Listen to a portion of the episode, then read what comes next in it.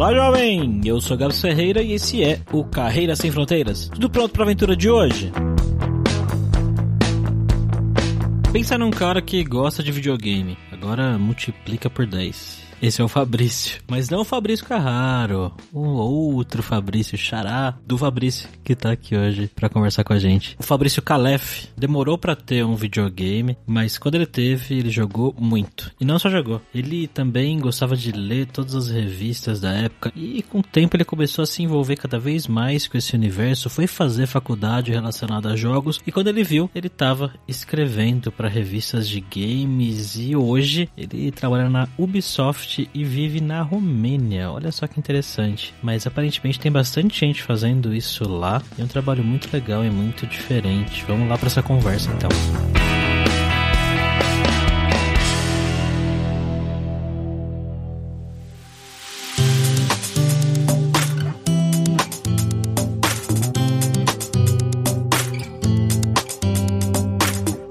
Nossa primeira vez na Romênia e nossa primeira vez com um segundo Fabrício aqui, que vai ser chamado de Calef durante as gravações. Estamos sempre com ele, o nosso viajante poliglota Fabrício Carraro. E aí, Fabrício? E aí, Gabs, tudo bem? tô animado indo pela primeira vez pra Romênia e eu já nem sei quem eu sou mais, né? Fabrício, começa com C também, com K o sobrenome, é CA. Como é que você tá, Calef? Melhor, é mais fácil, né? Tudo é. bom, Fabrício? Tudo bom, Gabriel? Prazer, galera. Meu nome é Fabrício Calef e é, eu sou um brasileiro na Romênia.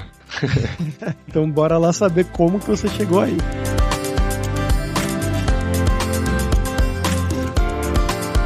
Como sempre, só o nosso jabazinho inicial aqui que o podcast Carreira Sem Fronteiras é oferecido pela Alura Língua, cursos online de idiomas, que eu, Fabrício Carraro, ajudei a desenvolver com métodos que eu utilizei e utilizo para aprender idiomas como francês, italiano, russo, polonês, grego, alemão e assim por diante. E já tá rolando a Black Friday da Alura Língua, onde você vai ter 20% de desconto para assinar e ter acesso a todos os cursos de inglês ou de espanhol aqui na Alura Língua. Isso vai ser válido até sexta-feira, agora, dia 27 de de de 2020. Então vai lá agora mesmo em aluralingua.com.br e começa a estudar com a gente hoje mesmo com 20% de desconto.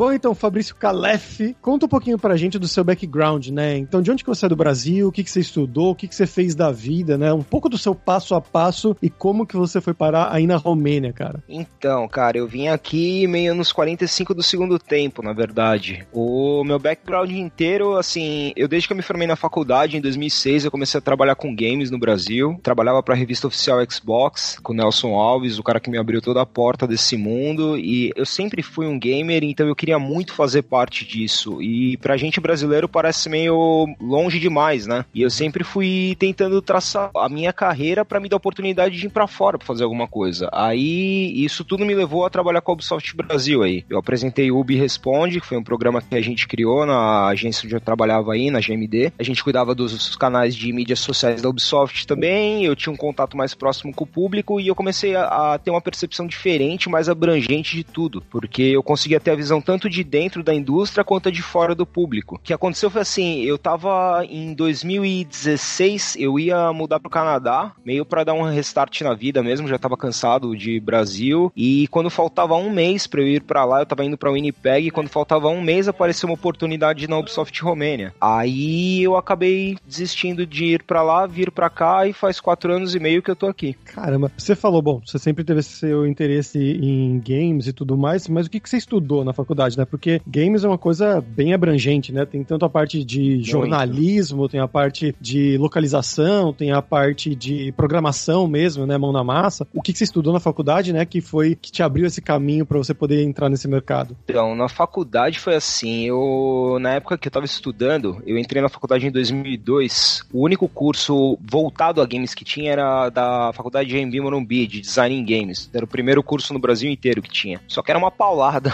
era muito caro. E aí eu achei um curso na PUC de São Paulo que chamava Comunicação e Multimeios. Eu acho que ainda existe o curso, mas eu entrei quando a primeira turma estava se formando. Então eu era a quarta leva do curso. Tinha muita coisa lá que estava sendo experimental ainda. E esse curso, assim, eu não sei se ele me guiou exatamente para games. Comunicação e Multimeios é assim, é comunicação social, só que em vez de ser focado, por exemplo, comunicação social em jornalismo, em marketing, alguma coisa assim, você tem um pouco de tudo e muito de nada nesse curso.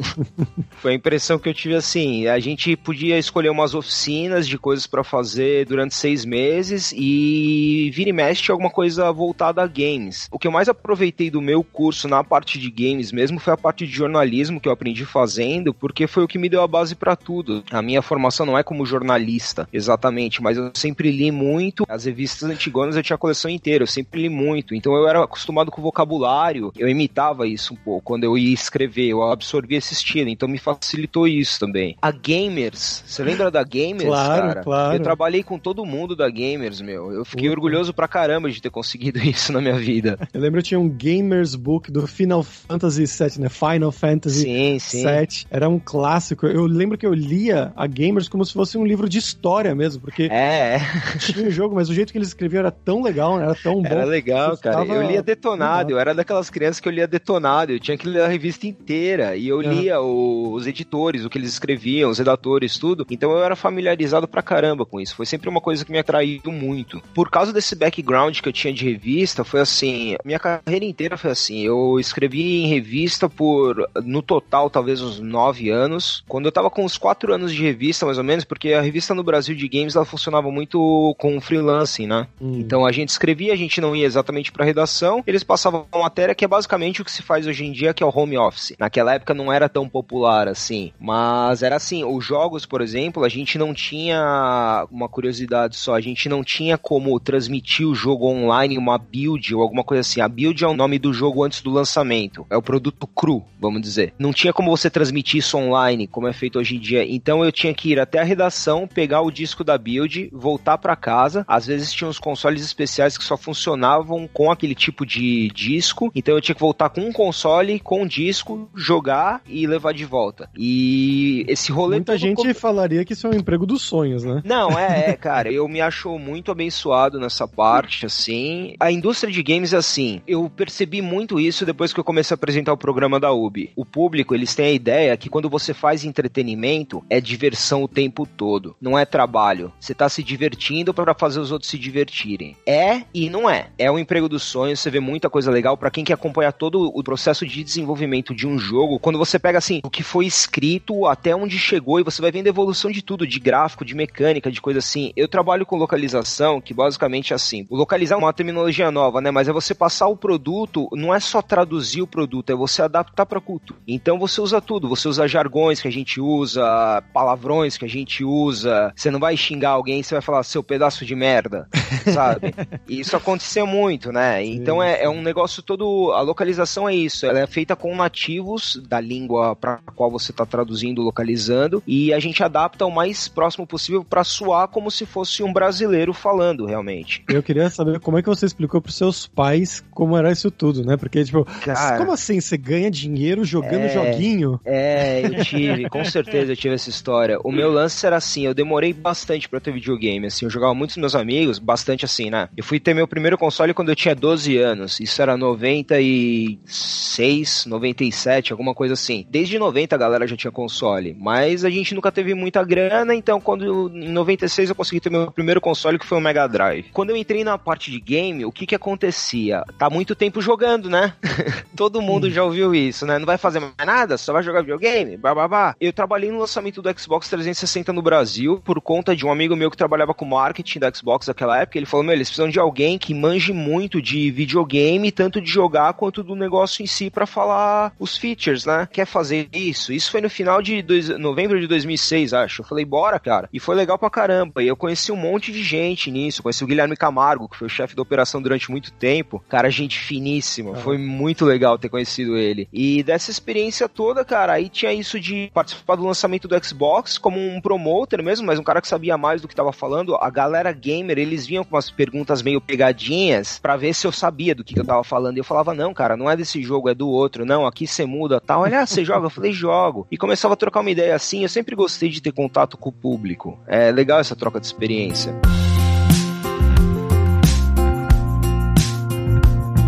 Como que você começou a trabalhar na Ubisoft? Aí eu me deu o que eu queria trabalhar em revista, assim, eu não consegui ir pra frente lá depois do que acabou a fase de lançamento, continuar em marketing, não era exatamente o que eu queria. Aí eu mandei um monte de carta, fui na caruda mesmo, assim, para todas as revistas. E aí a editora Europa me respondeu uns dois, três dias depois, eles falaram, gostamos muito do que... Eu contei minha frustração, assim, isso foi uma coisa que me ensinou muito, assim, de coisa de vida, a respeito de quando você é sincero, como isso pode retornar para você de uma forma boa, uma sinceridade pura, não sei, não sei se é essa palavra, mas eu abri meu coração quando eu fui escrever o um negócio pra editora Europa, assim, porque eles tinham um espaço que era assim, você quer trabalhar com a gente? Escreva por quê. Era um lance mais ou menos assim, sem limite de caractere. Não era assim, ah, sei escrever, gosto de games, blá blá blá, valeu. Era sem limite. Eu escrevi uma carta e eu falei, pô, eu falei, eu tava trabalhando com game, eu gosto muito de game, eu acho que eu conheço bastante, eu acho que eu poderia fornecer coisa para isso, para em todos os sentidos para vocês, prover um trabalho legal e tal. Aí ela ligou ligou para mim depois de dois, três dias falou: Ó, eu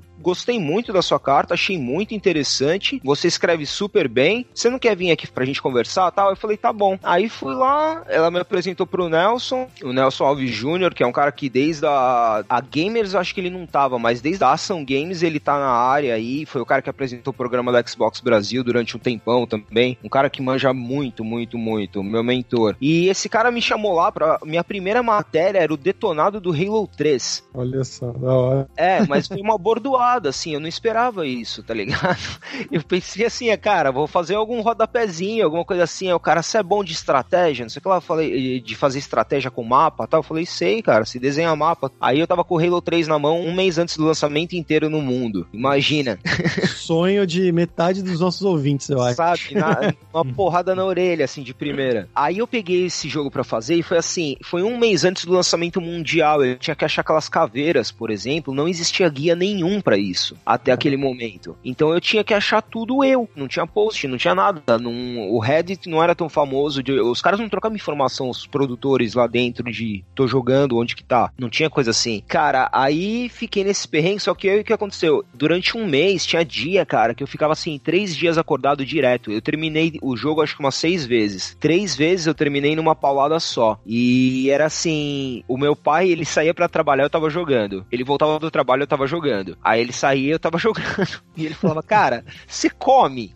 Eu falei, comendo eu tô, dormindo eu não tô muito. E ele não entendia muito isso, ele achava que era uma viagem, assim. Aí quando saiu a revista, eu peguei e pus a revista na frente dele, assim. Ele falou, o que que é isso, jogo novo? Eu falei, a capa é minha. Ele não teve muita reação, assim, sabe? Ele não sabia direito, assim. Ele falou, é mesmo? E eu falei, é, eu falei, minha primeira matéria eu peguei a capa da revista. Eu falei, aí, falei, aquele tempo todo jogando dei alguma coisa, né? E assim, depois disso eles viam que a coisa tava rolando em alguma coisa, porque aí eu fui da revista, aí eu fiz um tempo no All Jogos, aí depois do All Jogos eu dei uma cansada um pouco de... Aí fiquei na revista mais um tempo, que eu falei, dando uns nove anos, aí depois deu uma cansada, aí eu mudei pra uma agência de marketing, não tava curtindo muito, aí eu fui trabalhar com Warner Bros, Warner Bros Game Brasil, com mídias sociais e tal, aí eu comecei a entender mais do todo da indústria, como é que funcionava tal. Aí da Warner eu fui pra Ubisoft, aí da Ubisoft já abri um leque todo novo, porque lá eu cuidava junto com o resto da equipe, a gente cuidava das mídias sociais deles, respondia todos os inbox, a gente tinha meio um código de honra, assim, que era todos os inbox deveriam ser respondidos. Então, por dia, a gente tinha mais ou menos mil mensagens. Era pauleira, sabe? Ah, Responder mil mensagens todo dia, assim, com as mais diversas coisas diferentes, com gente xingando, com gente elogiando, tinha de tudo, mas a gente respondia todo mundo. E aí, para facilitar um pouco esse contato com o público também, a gente planejou de começar o Ubi Responde. A gente pega, selecionava algumas perguntas, ou as que tinham sido mais enviadas, assim, com o mesmo assunto, e eu respondia lá de uma forma mais divertida, para passar informação com o público. Por causa disso, eu consegui ter mais contato com a parte de produção dos games também, então a gente pegava algumas informações em primeira mão, porque, assim, o escritório da Ubisoft no Brasil, ele é essencialmente essencialmente administrativo, né? Ele cuida de marketing e da administração da Ubisoft no Brasil. Não tem a parte de desenvolvimento. A informação para chegar assim, o conceito de um jogo, por exemplo, não é todos os estúdios da Ubisoft que estão sabendo que a Ubisoft está desenvolvendo um jogo com conceito X. Às vezes eles sabem o nome de um projeto, alguma coisa assim, mas tudo na indústria de games funciona numa escala tão grande, cara. É muito difícil de mensurar, sabe? Por exemplo, o Assassin's Creed Valhalla, que foi lançado agora, ele foi desenvolvido em 15 estúdios diferentes. Caraca. É um número aqui assim, ó, pra vocês terem uma ideia de proporção, a Ubisoft Romênia, eu acho que ela é a terceira maior de todas. Nós somos em 1.500 pessoas aqui. Nossa, muita Já é- gente, meu Deus é, do céu. Já é gente pra caramba, tá ligado? E assim, aqui a gente tem desenvolvimento, a parte de localização, que são umas 32 pessoas assim no core, vamos supor, que é do grupo onde eu faço parte. O resto é tester, basicamente. É curioso aqui na Romênia, quase todo mundo que você conhece com 16 anos que é gamer, ou vai pra Ubisoft ou já tá na Ubisoft.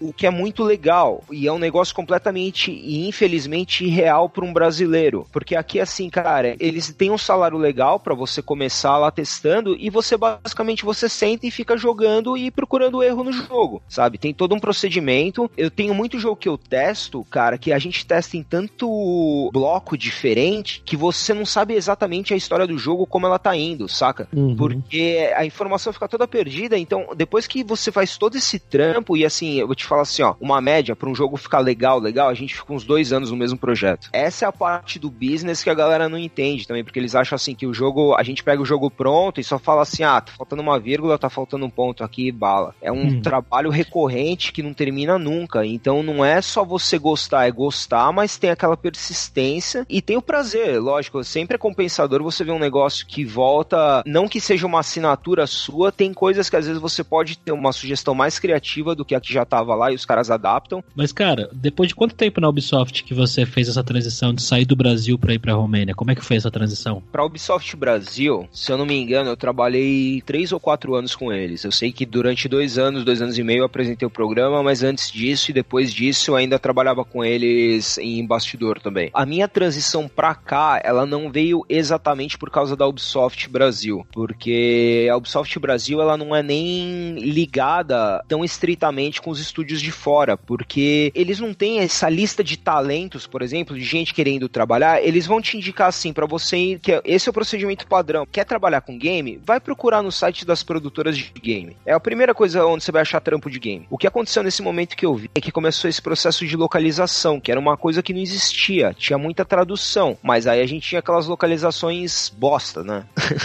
que saíam com umas dublagens nada a ver, sem emoção, ou coisa é, traduzida literalmente, que nem o piece of shit, que eu tinha dado exemplo coisa assim. O que aconteceu é que tem uma empresa grande em Dublin, chamada Keywords, de localização. Teve um cara com quem eu trabalhei no All Jogos, o Própolis, que ele trabalhava em Dublin. Um amigo dele que tinha saído da Keywords e vindo pra Ubisoft Romênia, um brasileiro, tava precisando de mais brasileiro, porque foi naquele momento, assim, o, o estúdio de localização aqui, hoje nós temos, acho que 12 línguas internas, alguma coisa assim, e quando tem projeto com mais línguas, tipo Dutch ou suíço, sueco, coisa assim, tem os parceiros que vêm trabalhar com a gente também da Keywords, eles estavam começando a expandir aqui, porque assim, hoje a gente acho que tá em 12, naquela época eles eram em 4, acho que era FIGS, francês, ah, alemão, espanhol e italiano. E polonês, eles tinham polonês também, 5. De 5 foram para 12, e nesse crescimento entrou o Brasil. E esse cara que tava aqui era o Giovanni. Aí esse cara veio falar comigo, como eu falei, eu já tava praticamente indo pro Canadá. Aí ele falou, cara, não é o Canadá, é Romênia, eu nunca tive lá, mas vê o que, que você acha.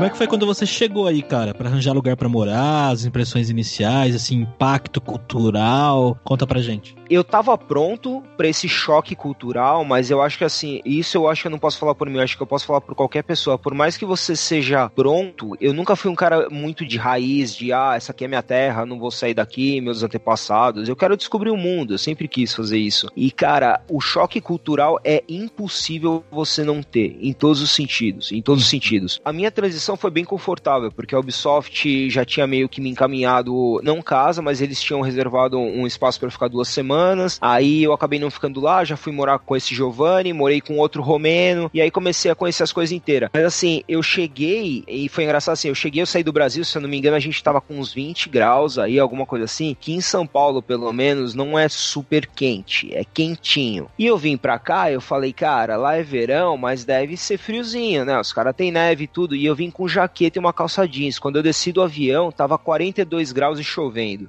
Nossa. Sabe? É um negócio completamente assim, aqui na Romênia, eu não sei no resto da Europa como que funciona. A Romênia especificamente, você tem as quatro estações do ano super bem definidas. Só que assim, no primeiro ano que eu tava aqui, eu peguei esse 42 de quando eu cheguei e no inverno eu peguei menos 27. É, normal. É, aqui é, na Espanha sabe? não tem disso, mas, mas aí pro leste europeu tem bastante disso, realmente. É super definido. Tipo, agora que tá outono aqui assim, de um dia pro outro a cidade inteira tá vermelha. Vermelha e cobre por causa das árvores, sabe? Eu acho maravilhoso isso. São Paulo. Você é de São Paulo também, Fabrício? Eu sou o Gabs também. Sim. Ah, é? Tô aqui é, também. Então, vocês estão ligados como é que é, né? A gente não tem estação Sim. do ano, né? A gente tem dias com estações. Sim. Porque, cara, você sai de manhã tá frio, começa a chover, fica calor e a noite esfria de novo. É aquela zona temporal. Aqui é super definido. Fora isso, do clash cultural também, né? Eu cheguei, quando eu cheguei, eu já tinha, cara, de cara assim, eu já conhecia romeno, polonês, francês, espanhol, russo, italiano, cubano acho que era isso que eu consigo lembrar até então. Cara, tinha uma mesona, imagina uma mesona com 12 pessoas e, cara, male male tinham dois no mesmo lugar. Tinha coisa, o papo era muito engraçado, porque, cara, o humor é diferente, tem muita nação que é muito parecida com a gente, tem nação que não tem nada a ver com a gente, tem um lugar, na, não é, é um espaço da Romênia, mas é uma república própria, chamada República da Moldávia. Eu nem sabia que esse lugar existia antes de vir pra cá. Essa República da Moldávia é um país super pequenininho que eles têm uma raiz russa. Então eles falam romeno com russo e algumas coisas próprias dele lá. É um lugar bem peculiar na forma cultural. Eu convivo com muita gente da Moldávia aqui, eu tenho grandes amigos da Moldávia, mas eles são muito diferentes da gente em todos os sentidos. Porque assim, primeiro de tudo, brasileiro, a gente não consegue definir isso é um brasileiro, né? Eu cheguei aqui, todo mundo achava assim: "Ah, o brasileiro, né, é queimado de sol, super bronzeado, um cabelo cheião, se for mulher é bunduda, cinturinha, não sei o que lá. Eu sou o mais brasileiro dos caras, só que minha barba é ruiva. Tem um amigo meu que ele é loiro, de barba ruiva e olho azul. O outro é loiro de olho azul. O outro é branquelo de cabelo castanho claro. Aí eles começaram a entender. Essa República da Moldávia, todos eles lá têm olhos claros, eles parecem uns bonecos de plástico e eles são super sérios. As mulheres são lindas, os caras são lindos, só que eles são pessoas frias. Eles te analisam muito quando você tá falando, eles te medem. Pra gente, só muito grosseiro. Eles ficam parados te medindo de cima a baixo e eles falam o mínimo possível. E eles são muito sarcásticos também, o que enche um pouco o saco. Mas aí depois você começa a entender, sabe? Então, o impacto cultural é impossível não sentir assim. Para mim foi muito legal, eu tava realmente atrás dessa experiência, eu queria viver uma outra cultura e eu acabei vivendo várias culturas. Fiz muita amizade, uma, grandes amizades com poloneses, que era uma galera assim que meu cardápio de amigos nunca existiu e nunca foi uma possibilidade, sabe? E os caras são muito parecidos com a gente, por sinal. São super bem humorados, tão, é, tão de bem com a vida. Eu acho só eles meio porra louca, mas eles são muito gente boa. Como se a gente não fosse, né? É, não, mas nossos poloneses, quando dão para fazer loucura, eles ganham de longe, cara.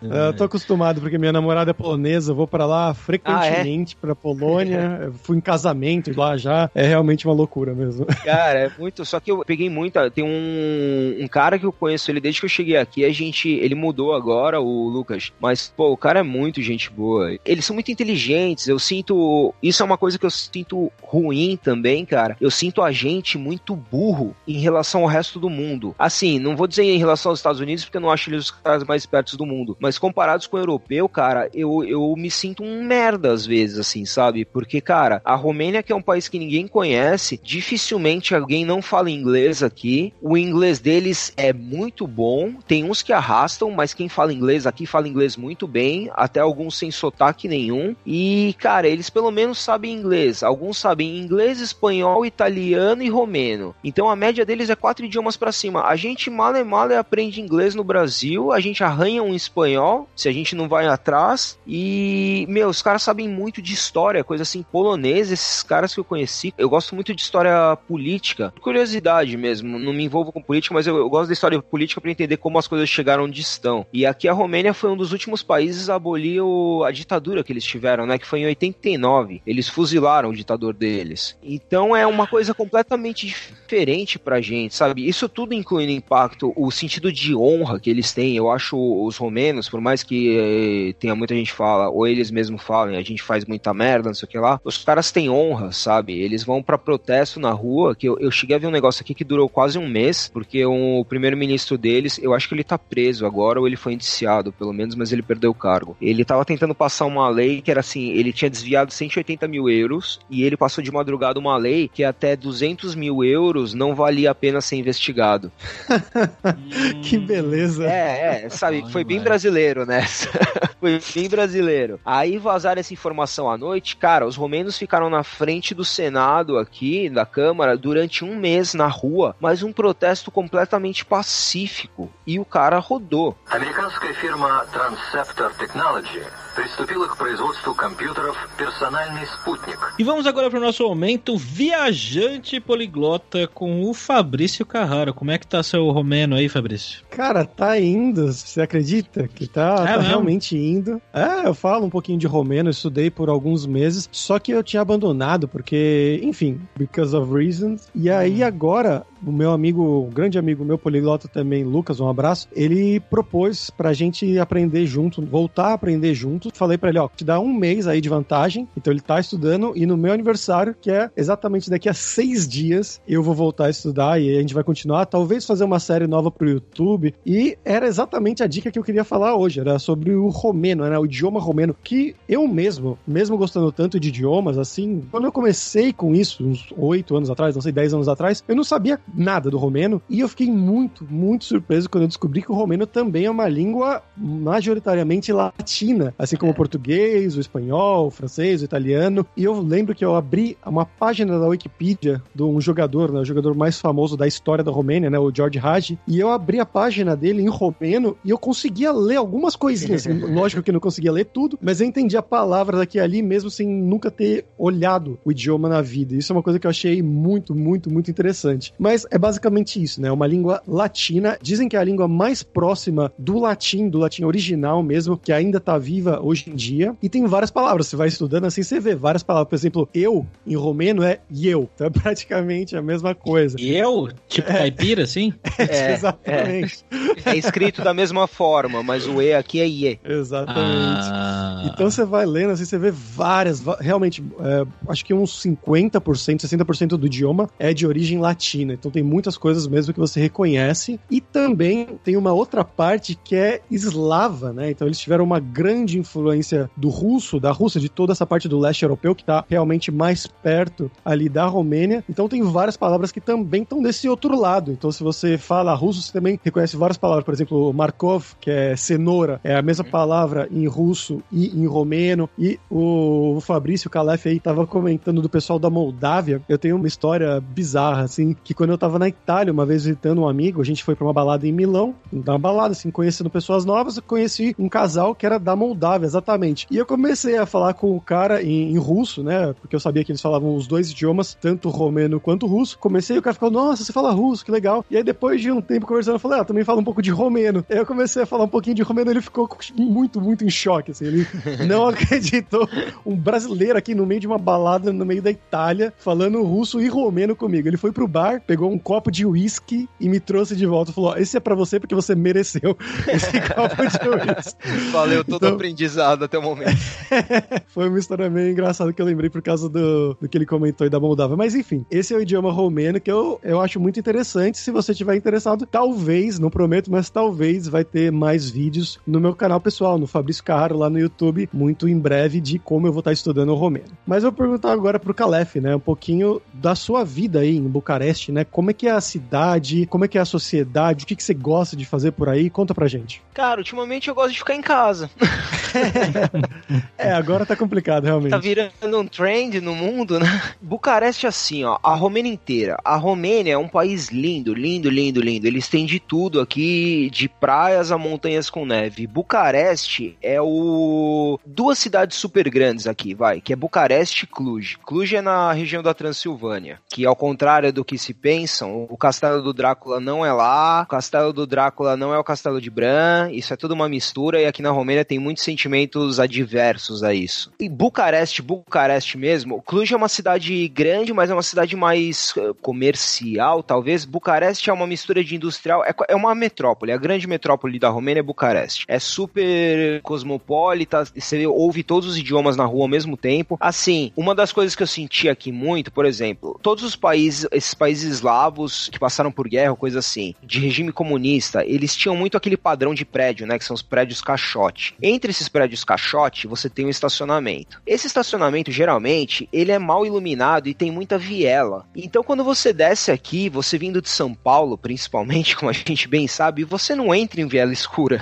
E aqui é muito assim, é uma cidade linda. Para mim eu acho lindo. Eles têm muito verde. A Romênia é muito verde, muito verde. Eles gostam muito de parque aqui. Todos os parques dele têm um lago, todos, todos. E por exemplo, eu moro perto do maior parque aqui de Bucareste, o Mihai, ele mudou de nome agora. É o Erastral Park. Ele é tipo um Ibirapuera. Eu não sei se ele é tão grande quanto o Ibirapuera ou talvez maior. Ele é muito longo, muito longo. Se eu não me engano, o entorno do parque são 8 quilômetros do lago, não do parque. Só do lago são 8 quilômetros. Então é um lago tão grande, cara, que tem um barco para você passear no lago, um barco de dois andares e tem onda por causa do vento. É gigantesco, sabe? A Romênia em si, a Romênia em si, cara, não tem perigo algum. É um país super tranquilo. A população no geral, eles são muito amigáveis. Eu não posso dizer que eu tive alguns problemas já de gente querendo ser estúpida, porque tem assim, isso a gente é romeno babaca, porque a maioria deles são super gente boa. Mas o cara assim, ele não te responde se você não falar em romeno, sabe? Aí uma vez eu hum. fui, eu tava indo pra casa de umas amigas minhas que estavam na faculdade e eu parei numa banca e eu pedi pro cara uma cerveja em inglês e ele virou para mim e ele falou assim: "Ah, ô Yankee do cacete, não fala inglês aqui não, porque o idioma aqui é outro". Aí eu respondi para ele em romeno. Eu falei: "Eu sei, eu só quero uma cerveja e eu não tô nem aí pros Estados Unidos, eu sou brasileiro".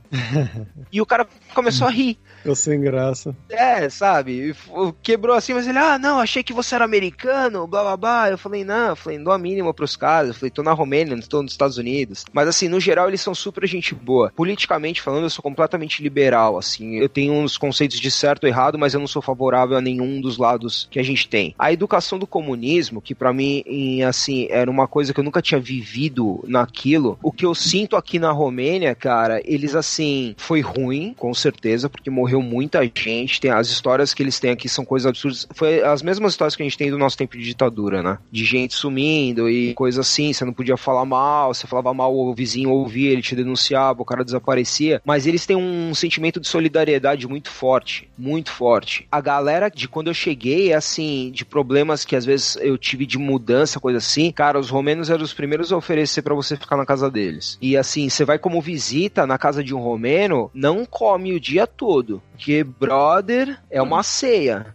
É uma ceia que não para. E os caras, nossa, eles põem tudo. Eles têm um hábito aqui, igual a gente tem no sul, eles fazem álcool em casa, né? É um hábito eslávico, né? Os poloneses fazem, os Dutch Sim. fazem. Eles fazem tuica, uh, palinka e vishnat. Uma é de ameixa, a outra é de maçã, se eu não me engano, e a outra é de frutas vermelhas. É igual pinga. Eu não sou chegado em álcool que queima tudo. Só que assim, quando você vai na casa de uma pessoa de mais idade, que eles fazem alguma coisa assim, você tem que tomar uma dose de tuica antes de comer, porque é para abrir o apetite.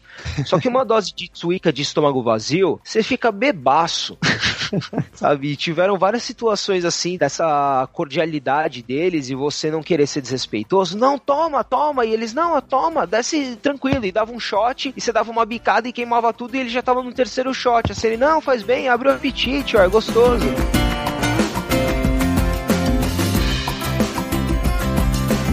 Eu vou aproveitar já que você tá falando sobre isso, né? Sobre as pessoas, como visitar elas. Como é que foi o seu relacionamento? Né? Você falou um pouquinho, né? Como que é, eles são legais, muito solidários e tudo mais. Você fez realmente amigos? Você conseguiu fazer amigos romenos? E também do lado mais amoroso, como é que é essa parte de chaveco e tudo mais aí na Romênia? Cara, eu tenho de amigos, eu tenho bons amigos romenos. Eu namorei romenas. Os romenos, eles têm assim, é fácil dividir eles, vai, vamos dizer assim. Eles têm o grupinho que são as Pizzipoanca e os Cocalari, que são basicamente os nossos funkeiros e as popozudas. Sabe? É a galera que curte carro importado, se veste bem pra caramba. Às vezes o cara mora num barraco, isso não é piada, assim, mas o cara mora num barraco, mas ele tem uma BMW, sabe? E ele se veste super bem, as minas com peitão, uns beiços grandes, que eles gostam de fazer beiço de boy aqui, eu não sei porquê, mas é um, um trend. E, e tem a galera que é um pessoal, eles são principalmente aqui em Bucareste, eles são muito receptivos ao que vem de fora, porque eles são curiosos. Da mesma forma que eu me considero assim. Eu gosto muito quando eu ouço algum papo de uma outra nação que eu não tô entendendo o que, que eles estão falando, mas por que, que vocês estão falando isso? Por que, que você não gostou que ele falou isso? E eles começam a me explicar, e os romenos eles têm essa mesma coisa. E eles têm uma facilidade de aprendizado aqui muito forte, assim. Eu tenho uma amiga romena, ela fala português igual a gente, incluindo as gírias. E ela nunca foi pro Brasil. E eu falo assim, mas como é que você sabe? Mano, tá ligado? Porque eu assisto novela, sabe? É, é um, cara, é um de facilidade que eles têm, assim, que eles absorvem conteúdo muito fácil, assim, e eles falam bem isso. Eu fiz bons amigos aqui, eu tenho grandes amigos romenos. A parte de chaveco, cara, é assim, Bucareste eu não sei se é um exatamente um padrão, porque, como eu falei, é tão cosmopolita aqui que os romenos de Bucareste, eles não são exatamente iguais aos romenos das outras cidades, assim. Se você for para um lugar mais no interior, eu acho que os romenos de lá, eles ainda são mais friendly do que os de Bucareste mesmo. Aqui o lance do chaveco, assim, não é igual aos Estados Unidos, mas é assim, você entra na balada, vai ter alguma mina interessante, você troca uma ideia um pouco e dali pode acontecer qualquer coisa. Eles não têm muito um padrão, eu não acho que eles são puritanos de forma alguma, não falando mal nem nada assim, mas a gente no Brasil a gente tem muito isso de defender somos puritanos, né? A gente não faz nada de errado, a gente é bonzinho e tal. E na Europa inteira eles, eu não sei se eu posso falar isso, mas eles tocam foda-se. Eles são super honestos quanto a isso, sabe? Cara, tem mina que gosta de conhecer o cara e ir pra cama com o cara na primeira noite, ela vai falar isso, ela não vai fazer de conta que, ah, não, eu não sou dessas, blá, blá. O lance da paquera aqui, cara, depende muito, assim. Eu nunca tinha tido Tinder no Brasil.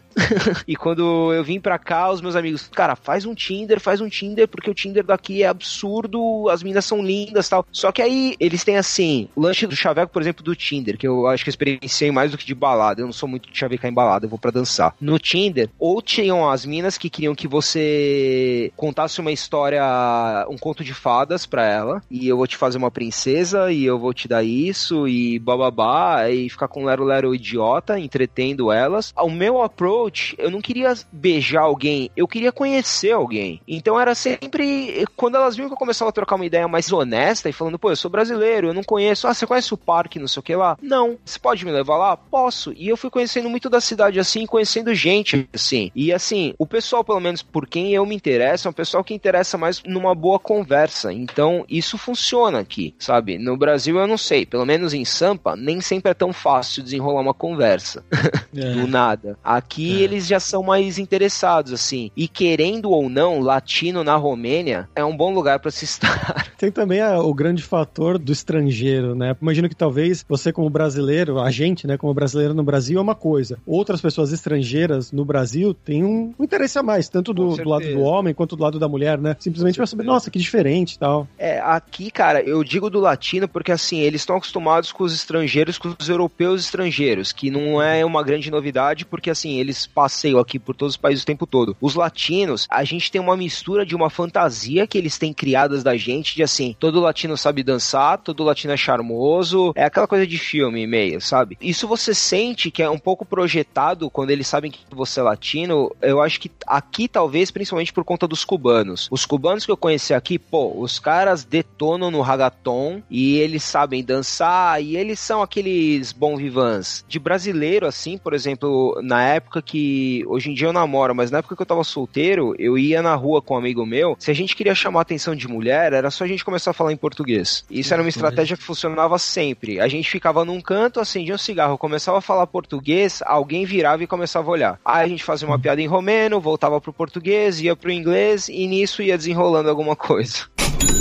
Vamos falar sobre dinheiro. Eu queria que você contasse pra gente como que é a questão de grana e de custo de vida comparado com o Brasil, comparado com São Paulo. Você que veio aqui bastante tempo. É caro morar aí, sair pra beber? Como é que é? Não, a Romênia Ah. é barataço, cara. Se vive bem melhor aqui com muito menos. Muito, muito menos, assim. O meu income aqui é, cara, é menos da metade do que eu tinha no Brasil. E eu vivo muito melhor que lá. Porque lá eu pagava o meu apartamento, pagava as minhas contas e não sobrava nada e a maioria dos meses faltava, sabe? Mesmo com um income que eu consideraria bom. Mas, cara, aqui a moeda, assim, o leu, que é a moeda romena, é o RON, na verdade, que é o novo leu. O leu era antes, é, eles tiveram um processo aqui parecido com o nosso cruzeiro pro cruzeiro real. A moeda daqui, ela varia, hoje em dia tá um pouco mais zoado porque a balança comercial do Brasil tá um lixo, né? Mas assim, ela varia de 0,80 a 1,20 do real. Então é quase similar. Só que o custo de tudo aqui é mais barato, é mais justo. Tudo que você gasta aqui, eu sinto que vale, saca? Por exemplo, só pra citar uma coisa do meu environment, do meu ambiente de trabalho e do que eu sei do que tá rolando hoje em dia. O PlayStation 5, cara, vai ser lançado aqui por 2.500 lei, que seriam 2.500 reais, um pouco mais por causa dessa desvalorização, mas quase isso. No Brasil, agora eles baixaram, acho que 200 conto, mas anyway, vai ser 4.700. Então,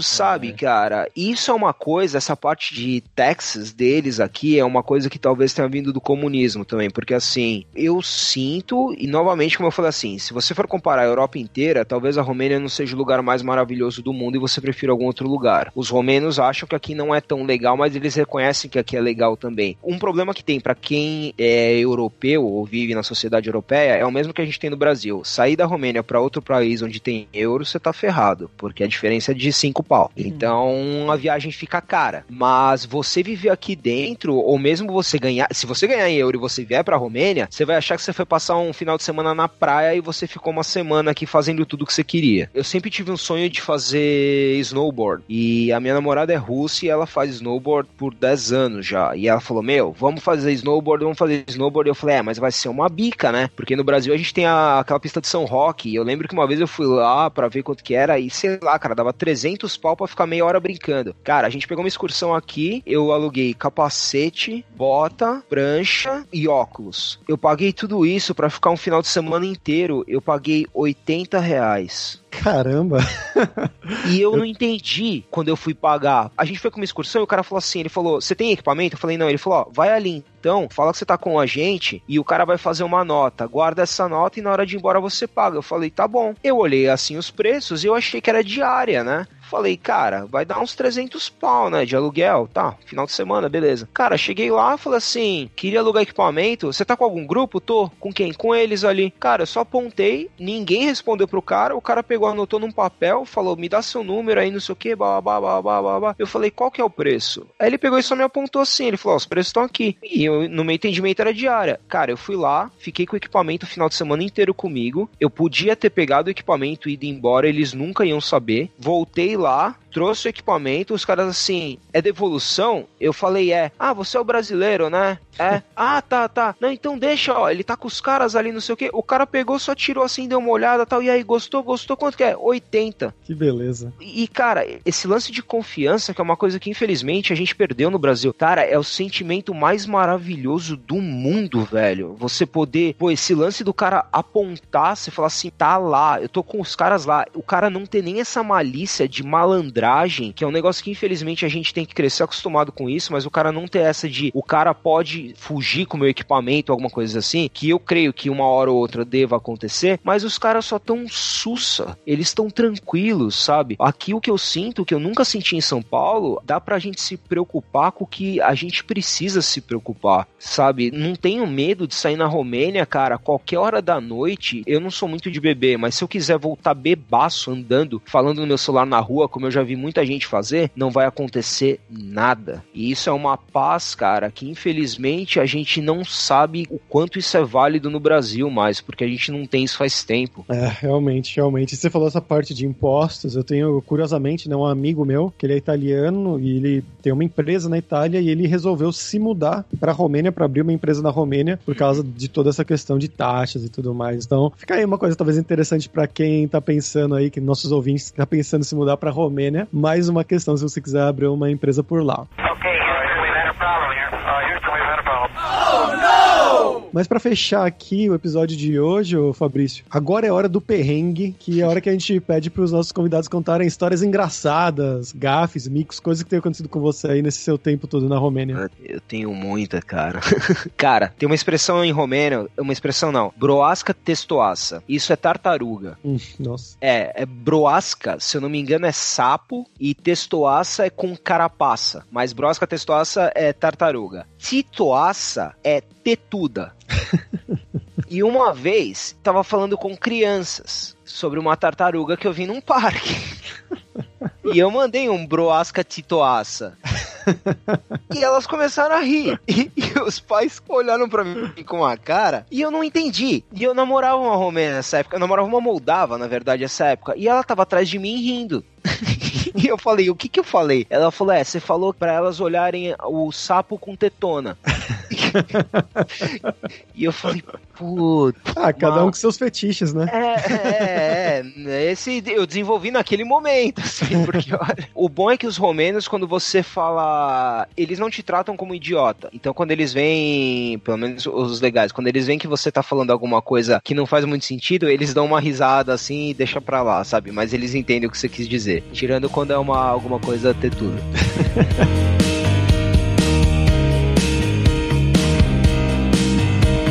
Maravilha. Muito obrigado, Fabrício Calef, pela sua participação, pelo seu tempo. Cara, você quer divulgar alguma coisa? Cara, foi um prazerzão. Muito obrigado antes de tudo. Cara, se eu puder dar um tiro bem pra frente, como eu falei pra vocês, eu tô desenvolvendo minha parte de escritor de roteiro. tô trabalhando com um artista português, um músico, e a gente tá fechando uma trilogia de vídeos agora que logo mais vão ser lançados aí. Então, eu tenho uma página no Facebook que eu não uso há muito tempo, que era Fabrício Calef da época de Yubi. Talvez eu vou voltar a usá-la, e aí eu vou postar esses conteúdos lá também também. Vamos ver se a gente dá uma reativada aí que eu quero escrever mais coisas. Se alguém tiver precisando de scriptwriter ou quiser desenvolver uma ideia aí, por favor, me contate também, vai ser um prazer.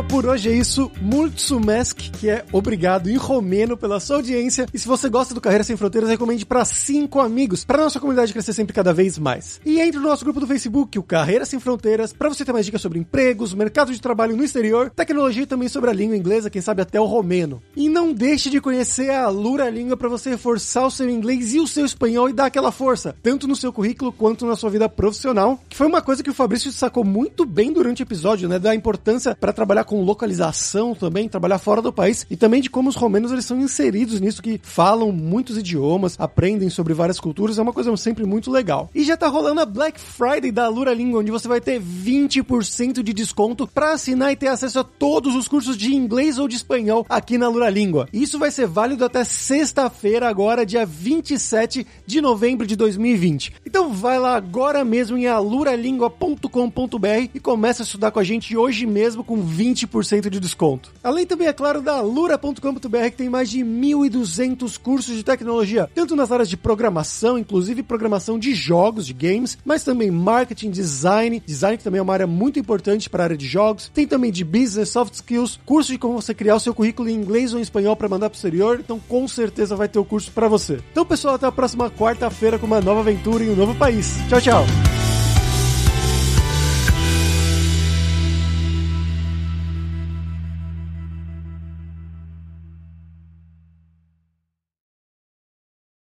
Este podcast foi editado por Radiofobia, podcast e multimídia.